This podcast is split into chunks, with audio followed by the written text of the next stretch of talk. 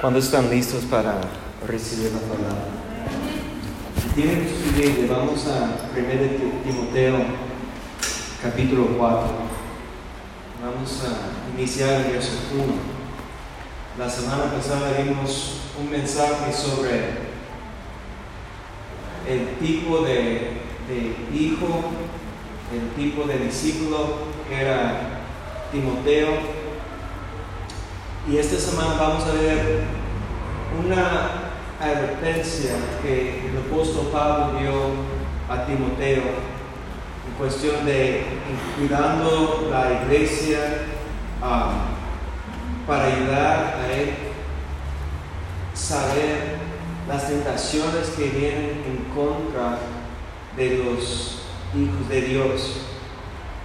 Aquí en 1 Timoteo capítulo 4 verso 1 la palabra dice, pero el Espíritu dice claramente que en los postreros tiempos algunos apostatarán de la fe, escuchando a espíritus engañadores y a doctrinas de demonios, por la hipocresía de mentirosos que teniendo cauterizada la conciencia, prohibirán casarse y mandarán abstenerse de alimentos que Dios creó para que con acción de gracias participasen de, ellos los creyentes y los que han conocido la verdad.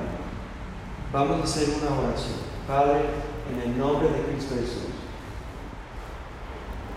Te pido, Señor, que la paz que sobrepasa todo entendimiento nos resguarda y prepara nuestro corazón para recibir tu palabra. Pido, Señor, que abres nuestro corazón para ser, para entender, para poder hacer tu palabra. Echamos sobre ti en este momento, Señor, cada distracción, preocupación está abierto tu palabra, a escuchar tu voz. En el nombre de Cristo Jesús. Amén. Entonces, desde verso 1, el apóstol Pablo dice que el Espíritu habla claramente. Y sabemos que ya estamos, en, el apóstol Pablo está viviendo unos 20, 30 años después, 15, 20, 30 años después de la glorificación de Cristo. El apóstol Pablo nunca conoció Jesucristo en su cuerpo físico, pero tenía revelación de Dios como más que, que muchos de los apóstoles después de la glorificación. Y tuvo una, una relación con el Espíritu Santo que necesitamos nosotros. Eso es precisamente lo que vimos la semana pasada, que el apóstol Pablo en, el, en la primera carta y también en la segunda carta animó a Timoteo cuidar el don, a vivir el fuego del don. Y veo tanto una apatía a veces en cuestión de las cosas de Dios, que realmente las cosas de Dios no nos importan, no tiene una prioridad o la prioridad. En nuestra cultura usamos esa, esa frase, una prioridad, como hay una, una lista de qué es más importante. Pero el origen de la palabra prioridad es, solamente puede ser una prioridad.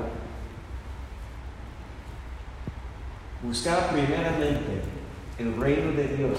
Eso no es solamente una cosa de muchas cosas de nuestra vida, debe ser la prioridad de nuestra vida. Y sabes que sin el don del fuego del Espíritu Santo hablando a nosotros. Mira, Pablo conoció el Antiguo Testamento mejor que cualquier otro apóstol. Y Pablo, por sus experiencias, por sus revelaciones, entendió, él enseñó lo que Jesús hizo con los doce la última noche, con la cena del Señor. Jesús llevó a, Pablo para darle a él, para mostrar a él que hizo como si Pablo era presente, pero no era presente, pero explicaba a las iglesias como si estaba ahí presente, porque Dios, Jesús, su espíritu le dio revelación. Y ahora aquí Pablo está hablando que claramente el Espíritu Santo está hablando a la iglesia de los postreros tiempos.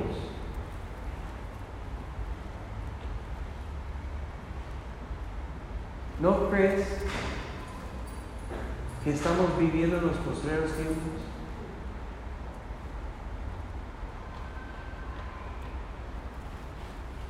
Tristemente no parece que la iglesia realmente cree que estamos viviendo en los postreros tiempos. Porque yo creo que si realmente pensamos que los días están acabando, no vamos a estar viviendo en la misma manera. Pero el apóstol Pablo está diciendo que el Espíritu Santo está profetizando claramente cómo serán los postreros tiempos. Algunos apóstatas apostatarán de la fe. Esa palabra es la palabra apostasía, que no es una palabra común hoy en día, pero tiene un significado muy importante. Porque hoy en día hay doctrinas y hay enseñanzas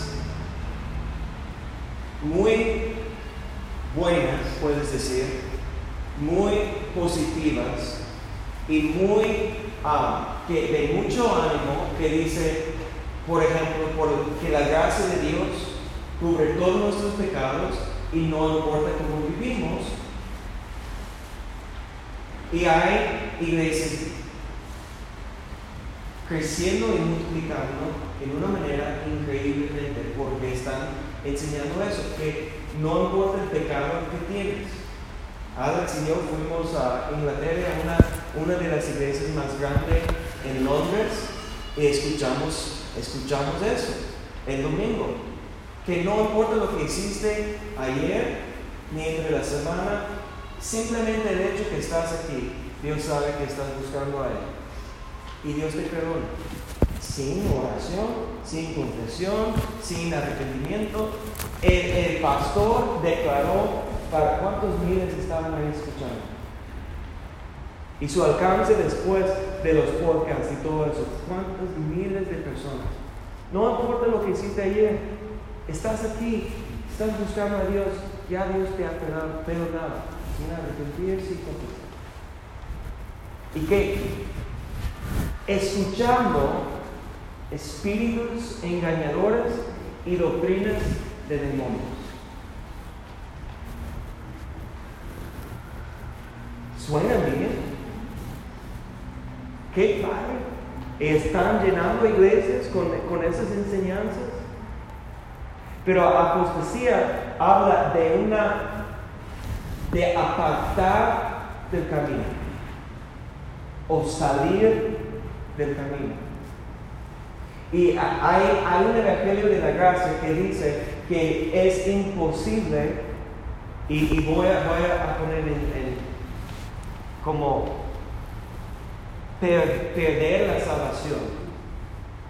Ahora, yo no puedo, no creo yo que puedes perder la salvación, como, como pierdes sus llaves. ¿Dónde están mis llaves? Como hice un error y ya perdí algo, como y, muchas veces es lo que, pensamos, ¿no? pequé o hice un error, una falla y ahora necesito arrepentirme para que Dios me salve otra vez. no es así. No es así.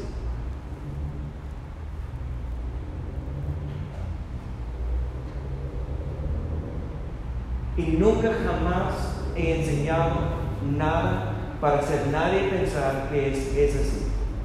Que, con un pecado, un error, una falla, que necesitamos la salvación de nuevo. Nunca he dicho jamás que puedes perder la salvación.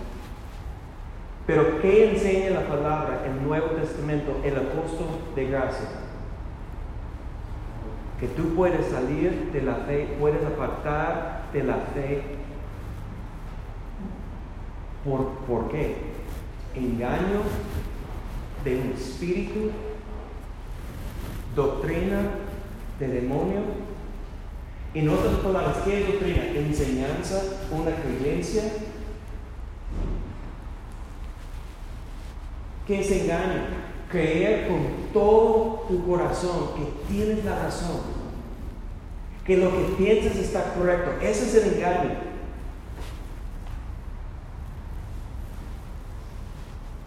Y en los postreros tiempos, la apostasía va a estar activa. Que la gente que están confesando, confesando a Jesús como su Señor y Salvador, que a lo mejor estaban cerca una vez por el engaño y por una falsa doctrina, para apartar de la verdad, apartar de la fe. Verso 2, otra vez dice, por la hipocresía de mentirosos. Hay gente que está enseñando esas doctrinas de demonios, esas herejías. Que, ¿Quiénes son? Hipócritas. Religiosos. Tienen una apariencia de piedad. De hecho, vamos a ver eso porque en, el segundo, en la segunda carta Pablo explica aún mejor en, con más detalles.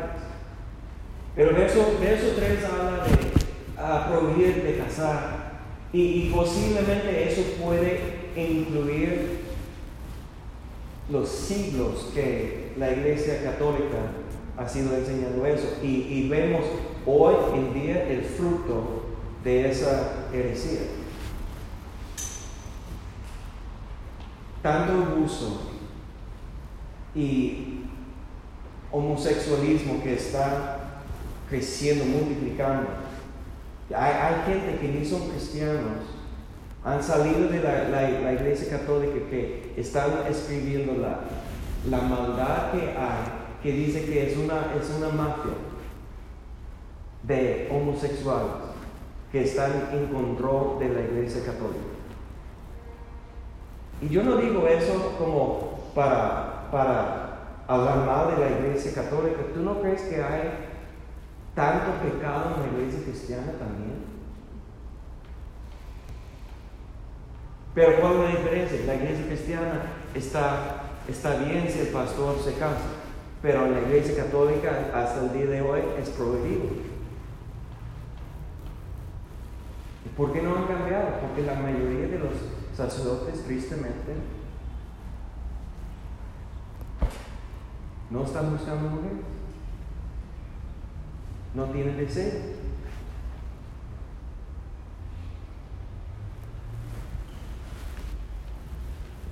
No quiero ofender a nadie, pero es la verdad. Y yo no digo eso, no, nunca he sido católico, pero es lo que están enseñando, es lo que están revelando, están divulgando gente que ha sido abusada. Están saliendo en las noticias. Yo no estoy hablando cosas que no son conocidas, ¿no? Eh, estoy hablando cosas que han salido en las noticias. No es que tengo un contacto, no, eh, eh, estoy hablando cosas que si, si están investigando, si están escuchando las noticias, esas son cosas ya conocidas. Y hay, otra parte que, eso que está ah, a, a, mandar a abstenerse de, de alimentos, hoy en día está creciendo tanto la enseñanza que tenemos que vivir como los judíos, que tenemos que vivir bajo la ley, que tenemos que hasta la confesión de Jesucristo no la confesión correcta, que tienes que decir Jesús, como así hablar, si no hablas en hebreo, no tienes la salvación. Y no estoy burlando el hebreo. Pero qué triste que gente, porque quieren seguidores. No, lo que estoy yo yo he estudiado hebreo y ya Dios me ha revelado que, que nosotros tenemos que vivir y, las fiestas y el calendario de los judíos y, y, todo eso, como eso hoy en día es de modo. Y, y, tenemos que ya decir que Jesús llama y no Jesucristo. Porque Jesucristo es griego es romano es español y que no es la confesión. La confesión es... Qué tremendo que esas personas están llamando, llevando miles, hasta millones de gente con una nueva enseñanza. Eso no es una nueva enseñanza, es la misma cosa que estaban haciendo en contra del apóstol Pablo. No, nosotros sabemos que dice la ley, nosotros somos los reales. No es algo nuevo. Siempre ha sido así. Son espíritus que están engañando a la gente. Son doctrinas falsas que están llamando la atención, no, esa enseñanza está más chida, o esa iglesia tiene más gente, entonces eso debe tener la razón, eso está correcto. Y muchos están apartando, apostasía, apartando del camino de la fe, porque son los postreros tiempos, la apostasía está aumentando, gente saliendo de la fe. Entonces vamos a ver lo que dice en de Timoteo, capítulo 3, verso 1. Si podemos iniciar con verso 1. Y luego vamos a, a ver eso. Dice, también debes saber esto, que en los postreros días vendrán tiempos peligrosos. Ahora, si, si ustedes pueden ver, ahí en tu, en tu Biblia, la diferencia entre, entre 1 Timoteo, capítulo 4, 1 y eso. Dicen en 4.1 que en los postreros tiempos, aquí habla de los postreros días, vendrán tiempos peligrosos. Ahora, lo que podemos hacer es, es juntar los dos. Los postreros tiempos se tendrán, ah, ah, serán tiempos, ¿qué dice? Peligrosos. Tiempos peligrosos. Ahora viviendo aquí en Guadalajara, los últimos meses, hemos visto que está cada día más peligroso. Pero yo no creo que está hablando de violencia. ¿Qué está en peligro? Es por eso que necesitamos ver los dos versos juntos. ¿Qué está en peligro? la fe.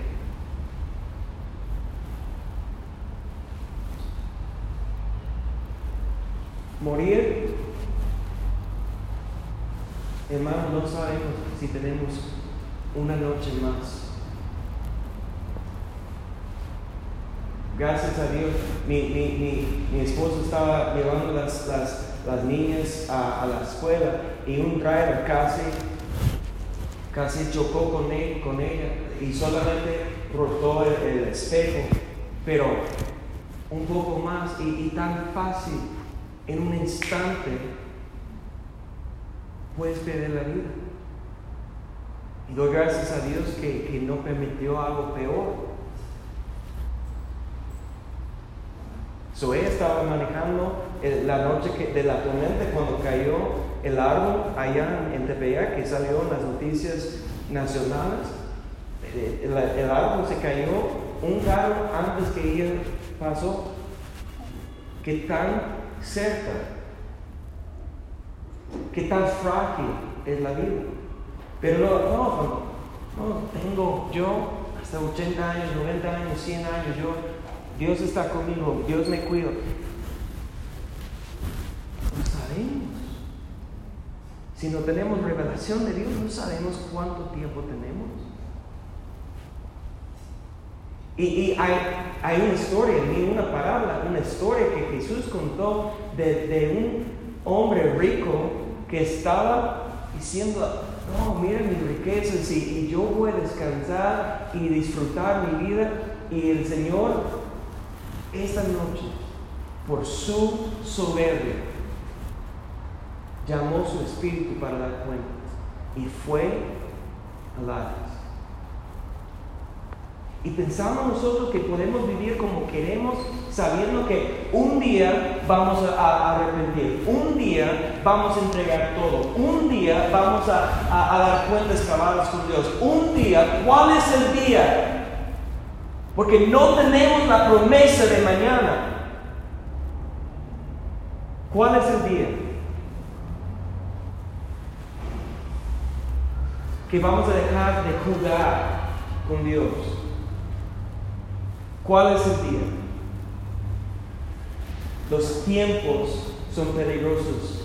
Tiempos postreros, tiempos peligrosos. ¿Para qué? Para nuestra fe. Es por eso que en, Mateo, no, pero en Lucas capítulo, capítulo 18, verso 8, Jesús dijo eso. 8, 18, 8 os digo que pronto les haré justicia. Pero cuando venga el Hijo del Hombre, ¿hallará fe en la tierra?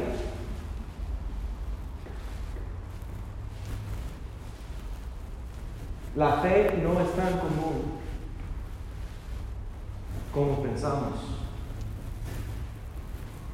Porque cuando Jesús está preguntando eso, ¿Cuándo viene el Hijo del Hombre? En los postreros tiempos, en los postreros días. ¿Sí o no? Es lo que debemos estar esperando. Eso supuestamente es la esperanza que tenemos, la venida del Señor. Pero Él preguntó, y cuando Dios o cuando Cristo o cuando el Espíritu Santo pregunta algo, no es porque está buscando información. No sé si me explico. Dios no necesita la respuesta, Dios sabe la respuesta. ¿Por qué está preguntando? Pregunta, una pregunta nos hace pensar. Una pregunta nos despierta. Entonces, si Jesús está preguntando en los postreros días, cuando viene, cuando regresa la segunda vida del Señor, ¿Qué estará buscando el Señor? La fe. ¿Cuál es lo que nos da la salvación? La fe. ¿Cuál es lo que nos da entrada a su trono? La fe. Pero si Él está preguntando si hallará la fe en la tierra, ¿qué está diciendo? Que en los últimos, últimos días, los postreros días, la fe no será tan común como toda la iglesia piense que es tan común. Yo tengo fe porque mira, tengo mejor trabajo o lo que sea. Tengo lo que quiero, entonces tengo fe. La fe tiene un objetivo. Un objetivo. Agradar a Dios. ¿Dónde dice eso? Hebreos 11:6. Sin la fe es imposible agradar a Dios. Ese es el objetivo de la fe. La fe no es para conseguir lo que quiero. La fe no es para declarar y confesar y recibir lo que quiero. La fe ¿Cuál es el, objetivo de la fe? Agradar a Dios, hacer la voluntad de Dios, conocer a Dios, acercar a Dios. Pero ¿qué va a pasar en los postreros días? La fe, va a haber una escasez de la fe verdadera. En Mateo, no vamos a ver, pero en Mateo capítulo 24, creo que verso 37 adelante, dice que cuando viene el libro del hombre será como los días de quién? De Noé. ¿Y cuánta fe había en los días de Noé? En un hombre, en un varón, un varón justo, en todo el mundo.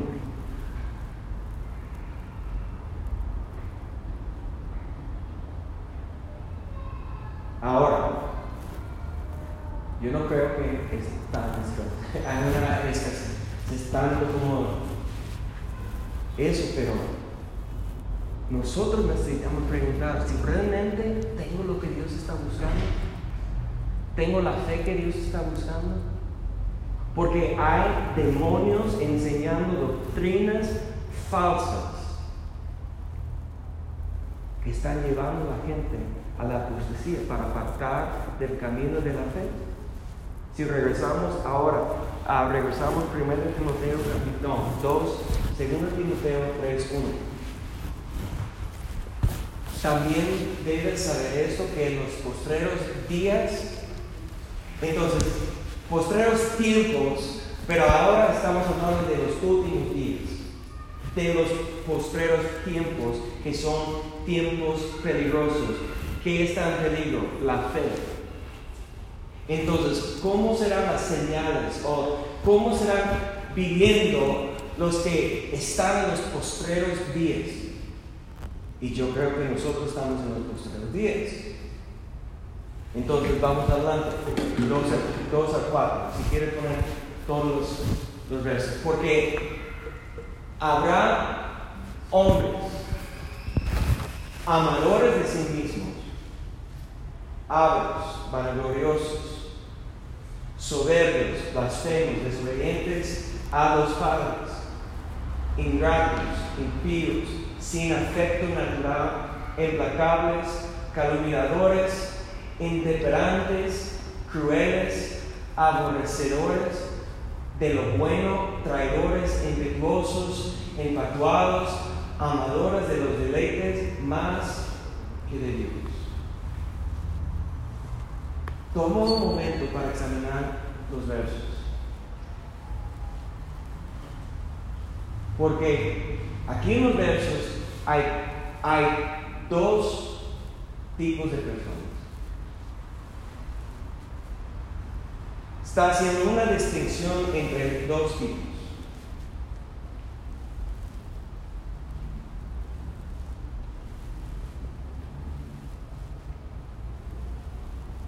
¿Cuáles son los dos? Los que aman a sí mismos y los que aman a Dios. Y todos los demás, de, toda la descripción, son maneras diferentes que cada persona puede amar a sí mismo en lugar de amar a Dios. Amando deleites o placeres más que a Dios. amando, mira, dice soberbios. Ah, yo, yo, yo creo. O la soberbia, pues yo voy a hacer lo que quiero y pedir que Dios bendice lo que. cada, cada camino del hombre recto en su propia opinión. Eh, eh, yo a usar mi fe para, para que Dios bendice lo que estoy haciendo. Eso no se llama fe. Si no estás haciendo lo que Dios quiere. E, eso es, son amadores de sí mismos, amadores de los deleites más que Dios. ¿Sabes qué? Cuando Jesús enseñó que Dios ama al mundo tanto que dio su Hijo para salvar al mundo, No envió su Hijo para condenar, sino para salvar. En el mismo capítulo, tres versos después, Jesús habló de eso. Juan 3, 19.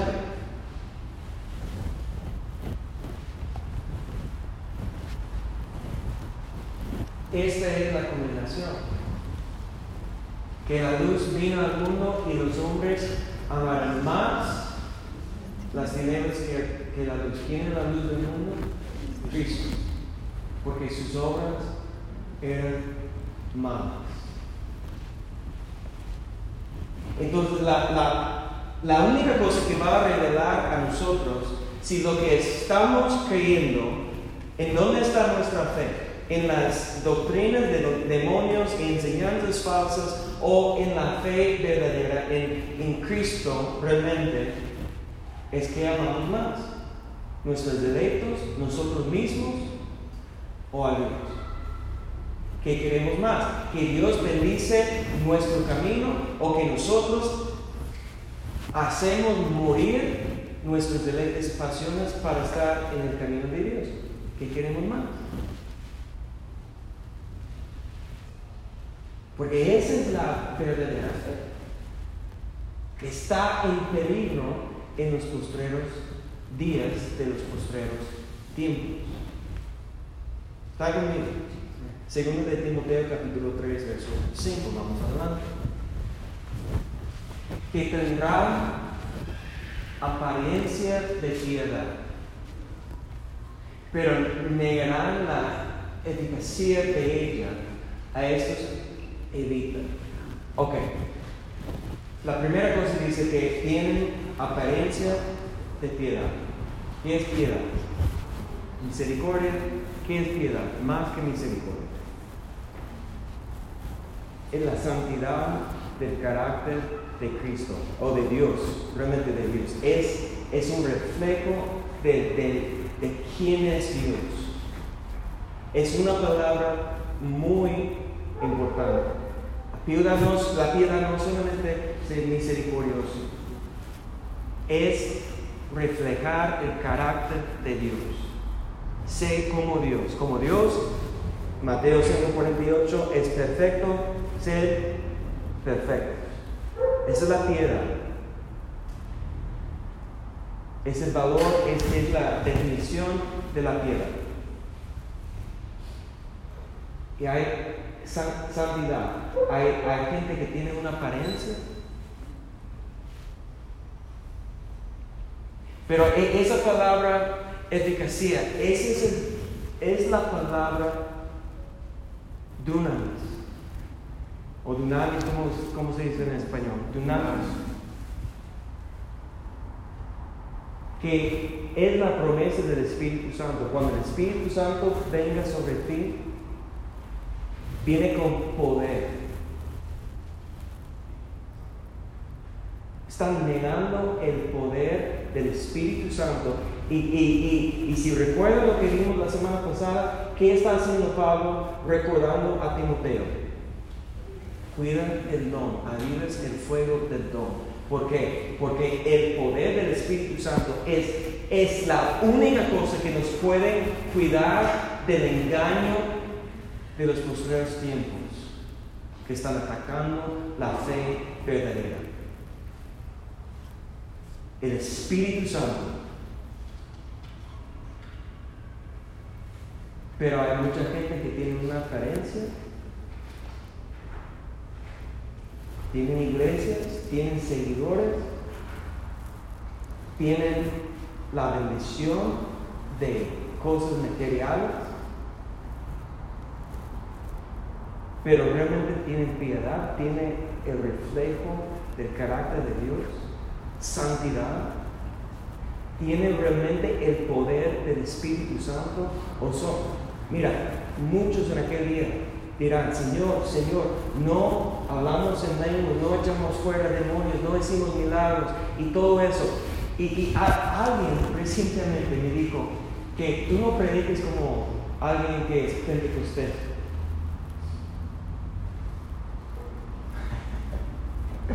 Yo dije, gracias. Porque era alguien como con una historia como yo, de que salió o que es de como una rama muy similar de la iglesia que, soy de la iglesia de Dios y, ese, y, le dijo eso, pues no, no prediques como alguien que es pentecostés. Y yo le dije, yo le expliqué por qué. Porque toda mi vida he visto gente que, que puede gritar y que puede tocarte y, estoy pensando en Estados Unidos, ¿ok? Cualquier persona que me está escuchando. ¿Qué, qué definirías pentecostés? O sea, Mira, pentecostés son gente que, que creen en, en, el poder del Espíritu Santo para hablar en lenguas y para hacer señales como milagros y sanidades y, y esos um, prodigios que pasó en los evangelios y ellos. Pero muchas veces la cultura es un predicador que grita, que está sudando, que está corriendo, que está... Y todo eso, y, lo he visto, y no estoy burlando, pero yo he visto tantos, porque fui hijo del pastor y mi papá invitó muchos ministros para predicar y después fueron a mi casa y para dormir en mi cama. Y yo fui al sofá. Ahora, vives con alguien por una o dos semanas y ves cómo viven y, y ves lo que pasa después. Porque uno que siempre fue, que mi papá es un hombre que, que con tanto misericordia y paciencia, que él se un ciclo de, recaer en las drogas. Pero cuando te toca, o hace que había polvo de oro en, sus, en, sus, en sus reuniones, polvo de oro y, electricidad y, todo eso. Y yo lo sigo en, Facebook y es tremendo porque yo conozco su historia, que tiene tanto poder pero no tiene testimonio. Otro que, que cuando estaba predicando en la iglesia de mi amigo, pidió quedar en un hotel lejos, estaba reuniendo con otra mujer que no era su esposa. Que, predicaba y él en mi iglesia así predicando se llama jumping, pero, siempre brincaba y, y, y, todo, y subiendo las sillas y, y todo eso. Y después, y vino la mujer.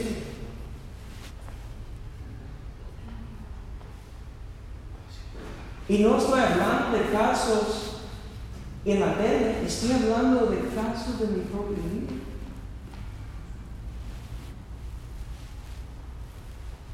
Entonces, ¿de qué sirve? Porque yo vi que puede llorar cuando quiere, puede mover tus emociones cuando quiere, puede emocionarte cuando quiere.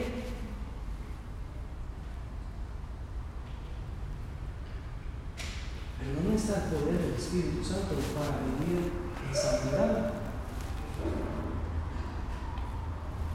¿De qué sirve si te puedo tocarte y tú comienzas a temblar o caer o algo? Pero al final, Dios me dice, apártate de mí, hacedor de maldad, nunca te conocí. Pero Señor, hice milagros, hablé en lenguas y profeticé y bla, bla, bla. De nada sirve. si el poder no cambia mi vida. Lo que el poder, del, y, mira, eso es lo que la gente no puede entender.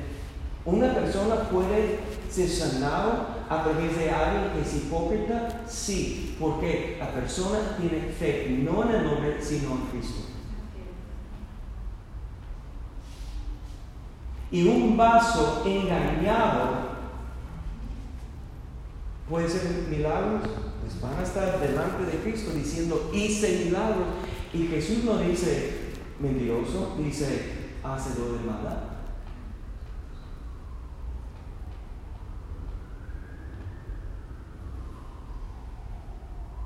Entonces, gente que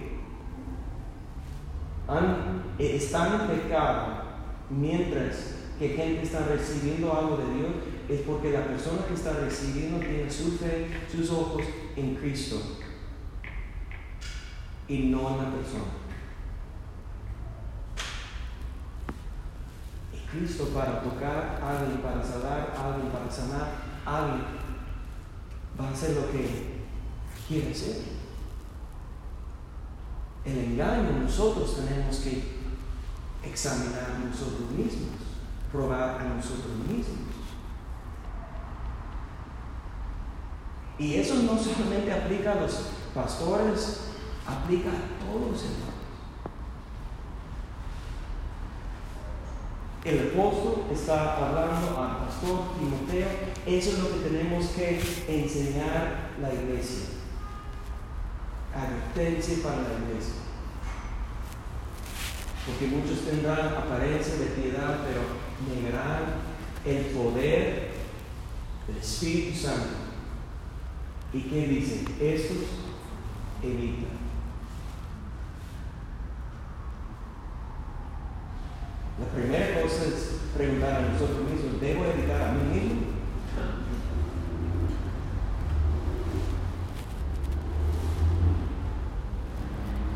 Adelante, verso 6.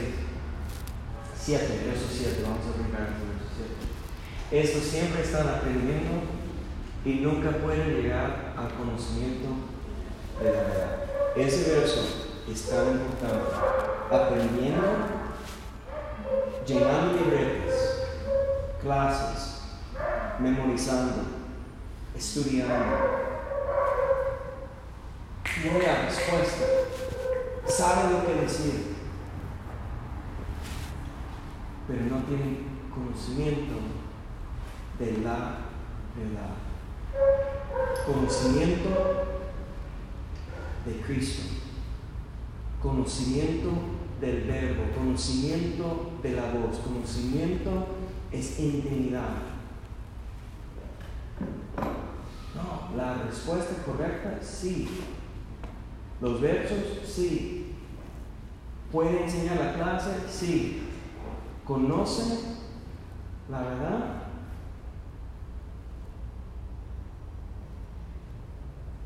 Esa es la cosa, la única cosa que importa. Verso 8.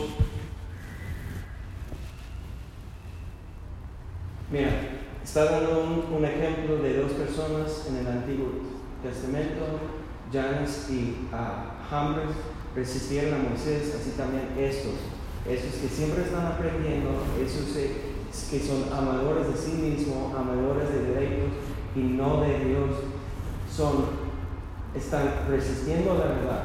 En, en vez de tener conocimiento de la verdad, están resistiendo la verdad. Y obviamente es por el engaño, no saben que están resistiendo a la verdad, pero eso es lo, sus acciones, lo que su, a través de sus acciones y su engaño, y porque han salido del camino, lo que están haciendo resistiendo la verdad, corruptos del entendimiento, réprobos, reprobados en cuanto de qué, porque la fe está en peligro en los, los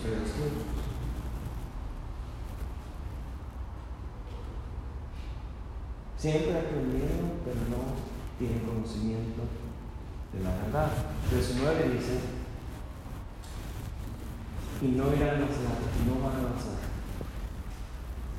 Mira, es, es la última parte, voy a terminar aquí. Si no estamos avanzando, necesitamos examinar nuestro corazón.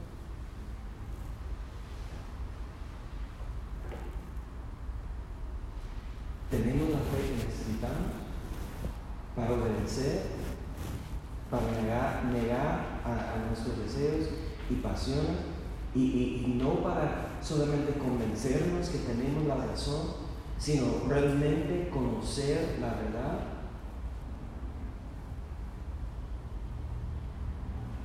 Porque resistiendo la verdad no podemos avanzar.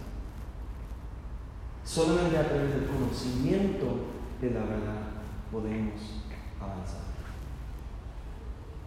Entonces, esas son las señales de los postreros tiempos.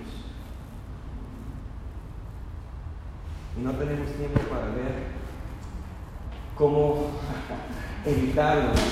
Tenemos que esperar hasta la próxima semana.